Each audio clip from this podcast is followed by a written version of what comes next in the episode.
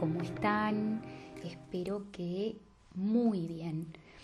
Estoy aquí retomando con un tema fascinante, al menos para mí, que son las relaciones. Y les quiero compartir algo que vengo observando hace un tiempo, también teniendo en cuenta las consultas que he tenido últimamente. Lo que les quiero compartir hoy tiene mucho que ver con aprender a estar presentes cuando nos vinculamos con los demás. Y quiero compartir con ustedes una dinámica que he observado que se da en nuestras relaciones de forma automática, inconsciente, y por supuesto nos genera una gran confusión interna por no entender cómo es que funciona nuestra mente. Si me han escuchado en otras oportunidades, siempre les estoy comentando acerca de lo que es nuestro ego, este sistema de pensamiento basado en la creencia de que estamos separados, en que si yo tengo un conflicto con alguien, esa persona no tiene nada que ver conmigo. Y lo cierto es que en nosotros conviven dos sistemas de pensamiento, dos formas en las que puedo interpretar todo lo que me sucede.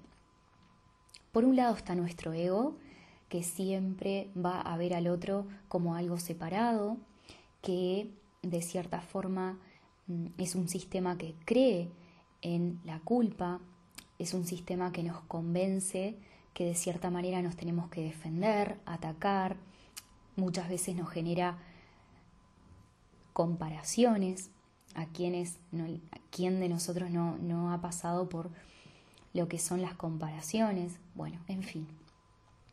Todo ese sistema de pensamiento está basado en la creencia de que estamos separados. Y este sistema de pensamiento se pone de manifiesto en nuestras relaciones de forma automática y sin darnos cuenta. Estamos mirando a la otra persona con lo que es la carga emocional de nuestra historia de vida, de los momentos que hemos compartido, de lo que me dijiste, de lo que no me dijiste, de lo que te dije, de lo que esperé y no hiciste, de lo que en un momento fue y no pudo llegar a ser como me gustaría. Es una mente basada en el tiempo, es una mente que arrastra una historia y la traemos sobre la mesa en nuestras relaciones y nos, nos separa aún más porque entre la otra persona y yo existe una capa, existe un vidrio que nos separa y no nos deja ver lo que la otra persona es y lo que efectivamente yo también soy. Este sistema de pensamiento basado en la culpabilidad en palabras de un curso de milagros, nos genera gran confusión, porque vamos cargando, cargando, cargando emociones de acuerdo a lo que vivimos y nos condicionamos enormemente y cuando queremos acordar nos desconocemos en nuestras relaciones y desconocemos a la otra persona. Y, y, no estamos viendo la esencia, no nos estamos viendo con el corazón, que es el paso que nos libera del sufrimiento que acarreamos en nuestras relaciones, en nuestro día a día. Al mismo tiempo que vive en nosotros este sistema de pensamiento ego, también vive en nosotros nuestro ser, nuestra esencia, la presencia, el aquí y ahora. También vive en nosotros una sensación de sentirnos completos, una sensación de querer compartir con la otra persona sin reclamos, una sensación de estar conectado a una fuente mucho más grande que nosotros, que nos sostiene y que se expresa en todo lo que tiene vida. Entonces mi propuesta es aprender a mirar con los ojos de la presencia a la otra persona nos libera, nos renueva, nos hace sentir plenos. Y es increíble lo que empieza a pasar en nuestras relaciones cuando aprendemos a mirar al otro con ojos del presente. Cuando aprendemos a mirar a la otra persona con ojos nuevos, con ojos frescos, es impresionante ver cómo la otra persona también lo empieza a notar y se empieza a expresar tal y como es.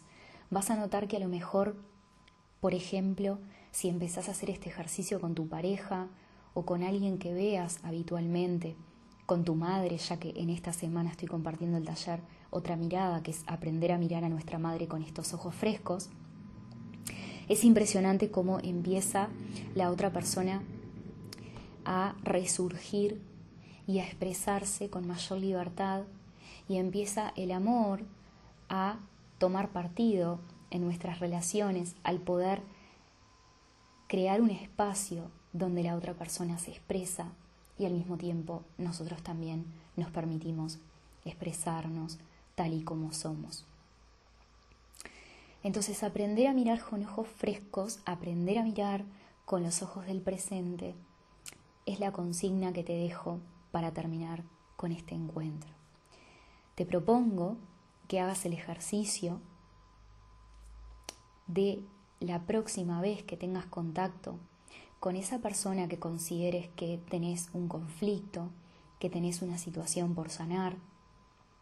Te propongo que la mires con ojos nuevos y, por ejemplo, si está por llegar a tu casa o estás por tener un encuentro con esa persona, te recuerdes y digas, voy a vivir este encuentro como si te acabara de conocer.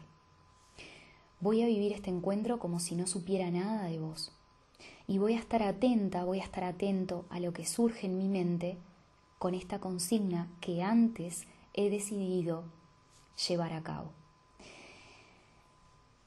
Por más que parezca este ejercicio muy tonto, no lo es, porque en este plano físico en el que estamos viviendo, estamos experimentando los efectos de nuestra manera de pensar.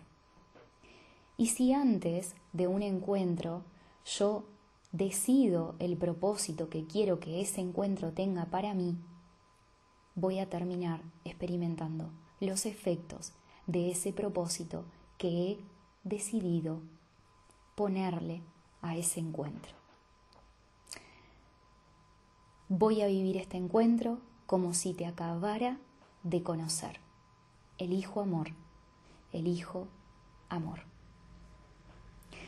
Te deseo una buena práctica, proba, no me creas nada como siempre digo, estamos creciendo juntos y siempre te voy a estar invitando a vivir una experiencia. Te dejo un gran abrazo, gracias por estar ahí. Nos vemos